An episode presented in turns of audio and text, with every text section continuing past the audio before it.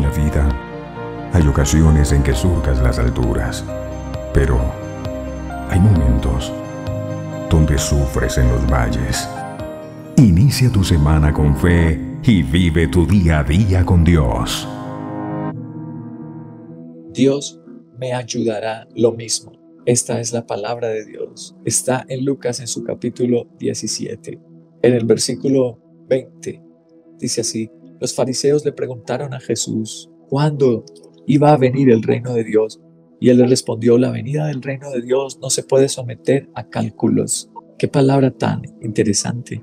No se puede someter a cálculos. ¿Y por qué la pregunta del reino de Dios? ¿Por qué este anhelo de los judíos por ver el reino de Dios? Escúchame lo que dice Romanos. Romanos dice que el reino de los cielos, el reino de Dios no consiste en comidas o vestidos, sino en justicia, paz y gozo en el Espíritu Santo. ¡Wow! Cuando viene el reino de Dios empezamos a disfrutar de grandes alegrías. Cuando viene el reino de Dios, entonces las injusticias se acaban. Entonces Dios pelea por nosotros y nos trae paz. Eso dice la Biblia. Los judíos lo entendían, lo habían leído, conocían las historias de los tiempos donde vino el reino de Dios. Abraham, el reino de Dios, cuando llegó a su antepasado Jacob, el que antes mentía, ahora es una persona honesta totalmente. El que antes pecaba, ahora es por la gracia de Dios un hombre íntegro. Cuando viene el reino de Dios, cosas preciosas suceden, por eso el anhelo de ellos el reino de Dios. Y el Señor le dice, no puedes someterlo a cálculos, no, ustedes no pueden calcular, yo me voy a entregar a Cristo cuando tenga 50 años. Yo sí voy a acceder al ministerio después de que compre mi casa, después de que haga este viaje o este estudio. Entonces sí, tú no puedes someterlo a cálculos, tú no puedes encerrar a Dios de esta manera, no puedes ordenarle que Él reaccione como tú deseas que Él reaccione en tu tiempo, no puedes, a tu forma no puedes, no puedes someterlo a cálculo. Versículo 21 dice, no van a decir, mírenlo acá, mírenlo allá. Dense cuenta de que el reino de Dios está entre ustedes. Qué precioso. Verso 22, a sus discípulos les dijo, llegará el tiempo en que ustedes anhelarán vivir siquiera uno de los días del Hijo del Hombre, pero no podrán.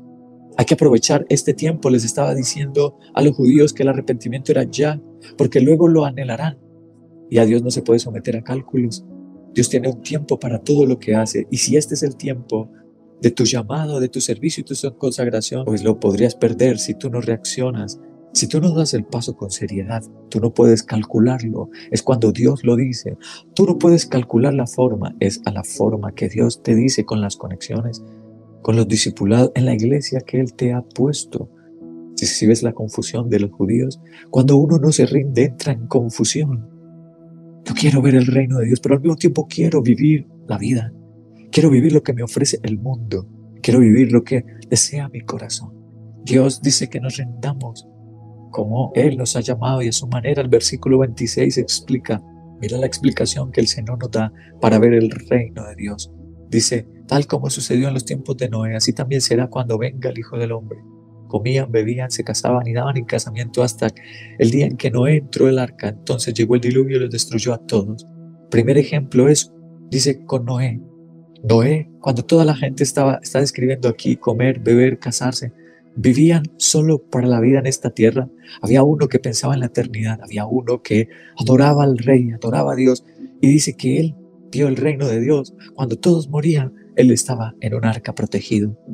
Luego el versículo 28, de donde viene la palabra de hoy, dice, lo mismo sucedió en los tiempos de Lot. La palabra es lo mismo. Dios me ayudará con lo mismo. Dice aquí lo mismo. Lo mismo sucedió en los tiempos de Lot. Comían, bebían, compraban, vendían, sembraban y edificaban. Pero el día en que Lot salió de Sodoma, llovió del cielo fuego y azufre y acabó con todos. Así será el día que se manifieste el Hijo del Hombre.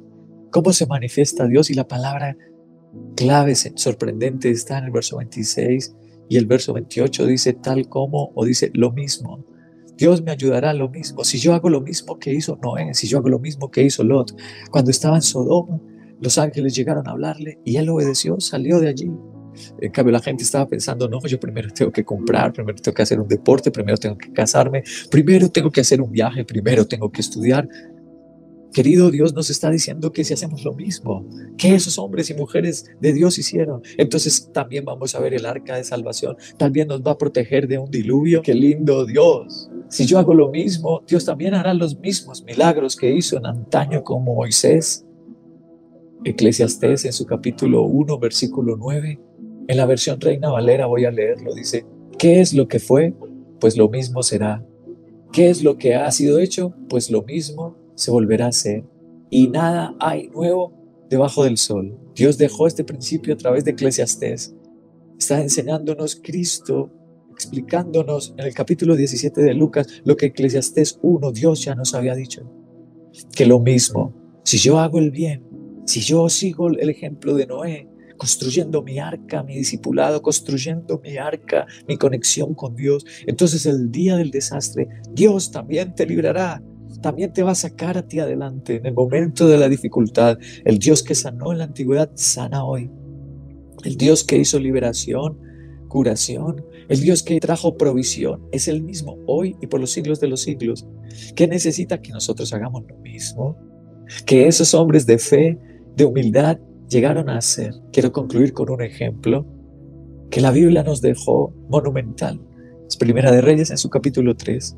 Habla de un joven profeta que Dios lo tomó para profetizar sobre un rey que había hecho lo malo. Y le dijo nuestro Señor así, porque así me lo ordenó el Señor Dios. Me dijo, no comas pan, ni bebas agua, ni regreses por el mismo camino. Escucha lo que nuestro Señor le dijo a este joven profeta.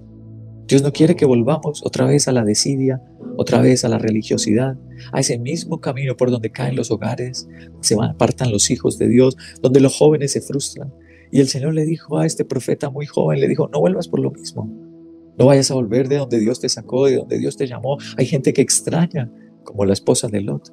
Extrañan lo de antaño, lo de ayer. Ay, es que antes yo viví esto, es que lo otro lo viví con tal líder, lo viví en tal iglesia, lo viví. El Señor dice, no, no vuelvas por lo mismo, por el mismo camino.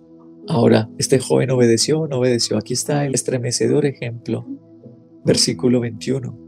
Así dice el Señor. Has desafiado la palabra de Dios y no has cumplido la orden que el Señor tu Dios te dio. Has vuelto para comer pan, beber agua en el lugar donde Él te dijo que no lo hicieras. Por lo tanto, no será sepultado tu cuerpo en la tumba de tus antepasados. Y cuando este joven de Dios terminó de comer y beber, el profeta que lo había hecho volver, le aparejó un asno. El hombre de Dios se puso en camino, pero un león le salió al paso y lo mató, dejándolo tendido en el camino. Oh, Dios mío, no vuelvas por lo mismo. Dice el Señor, no, tú tienes que imitar lo mismo, pero que hizo Noé, ir hacia adelante en tu fe, lo mismo que hizo Lot, lo mismo que hizo Abraham, lo mismo que hizo Esther o Ruth. Ya no volver a la misma religiosidad, no leer la Biblia, flaco en la Biblia, y tú dices, yo quisiera volver al ministerio, yo quisiera volver a sentir la unción de Dios. Pues Dios dice, qué lindo lo que Dios nos dice, que Él no tienes que hacer algo nuevo ni caer en confusión. Mírelo aquí, mírelo allá. Dice Lucas 17, tienes que hacer lo mismo que Dios nos ha mostrado en su palabra. Queridos, si vivimos esta consagración como Noé, nuestra arca que Él nos dio, que se llama ver acá, en nuestra arca que Él nos dio, que se llama una conexión con Dios, congregarnos en el culto, si nosotros hacemos lo mismo, entonces Dios, los milagros que le mostró al apóstol Pablo por perseverar a pesar de tormentas, a pesar de que lo traicionan y lo abandonan, pero él sigue el servicio a Dios, él sigue a pesar de las montañas caminando en Hechos capítulo 13, entonces serán llenos de alegría y del Espíritu Santo. Ver acá, un lugar donde Cristo tiene poder para cambiar